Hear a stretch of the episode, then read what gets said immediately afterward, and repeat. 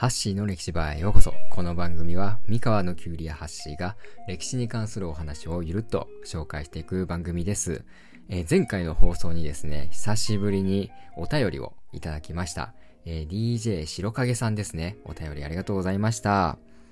えー、今回はですね、えー、たこ揚げの歴史についてお話ししていきたいなと思います。えー、たこ揚げといえば、まあ、お正月に行われますよね。でもなぜお正月に行われるのか、そしてその意味や由来は一体何なのか解説していきたいなと思います。えー、まず、えー、たこ揚げの、たこ揚げの始まりは中国で、まあもともと戦の時にですね、まあ、遠くにいる味方へ、まあ、連絡手段として、えー、使われていました。まあ、それがですね、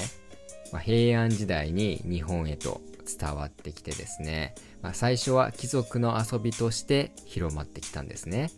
まあ、その後、まあ、江戸時代になると、まあ、身分に関係なく広まってですね、まあ、庶民の間でも大人気の遊びへとなっていくんですね。で、このタコにはですね、色鮮やかな浮世絵だったり、あと文字が描かれていて、まあ、タコの大きさや、まあ、タコ揚げの高さですね、まあ、それを競ったりして遊んでいたそうです。あとですね、このタコの見た目がどうやらイカに似ていたみたいなんですね。まあ、なので、当時はこのタコ揚げではなくて、イカ登りだったり、まあ、イカって呼ばれていた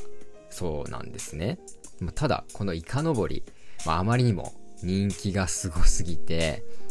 まあ、揚げたイカがですね、家や畑に落ちたり、まあ、さらに、まあ、なんと大名行列の上に落ちてしまったりとか、まあ、結構そういった事故や事件が多発してしまっていたんですね。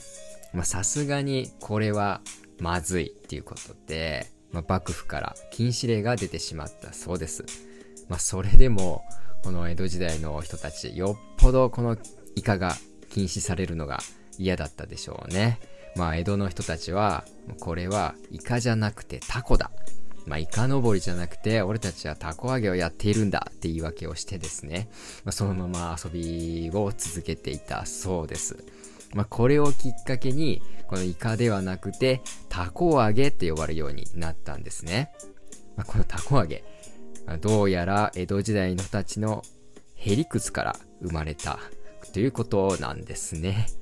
まあ、ちなみになぜこのお正月にたこ揚げをするようになったかというと、まあ、いろんな理由があるみたいで、まあ、参勤交代がお正月には行われなかったからとか、あと新年の健康を祈るためだとか、まあ、男の子の誕生を祝う儀礼といった、まあ、そういった理由があるみたいなんですね。いやー、タコ揚げの歴史、こうやって深掘ってみると、なかなか面白いですよね。まあ、僕個人的には、昔はイカ揚げだったってところがツボでした。はい、いかがでしたでしょうか、えー、今日はですね、タコ揚げの歴史についてお話しさせていただきました。最後まで聞いていただきありがとうございました。また次回お会いしましょう。